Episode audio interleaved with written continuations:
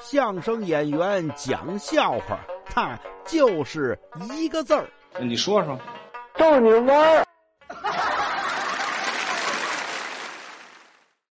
您看，二零二一年呐，这个东京奥运会备受吐槽啊，各种问题，有说组织问题的啊，有说他这个防疫的问题呀，有说这个规则的问题啊。您比如说偏向这个东道主，咱们这个体操上啊，这么好的运动员没拿冠军，他这噌蹦出去了，拿一冠军，哪儿说理去？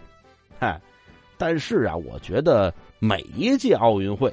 啊，都有各种各样的问题，但是呢，咱们这个大项没出什么大的问题，这就挺好。更多的呀，咱得看这些运动员在比赛中的发挥，更高、更快、更强嘛，挑战人类极限。嗨，尤其是这田径比赛，嘿，苏炳添参加这个百米飞人大赛，多好啊！这是人类向自己极限冲击的一种表现形式。还有这个马拉松也是，啊，那冠军肯尼亚那哥们儿啊，杰不切切，嘿，啊，这真黑啊，嗯，啊，不不是说人这肤色啊，就是说这羡慕人家跑的那么快，我也很关注他，怎么人家就能跑那么快呢？后来我就看了好多他这个采访，啊，有记者就问他，那什么你跑这么快有什么秘诀吗？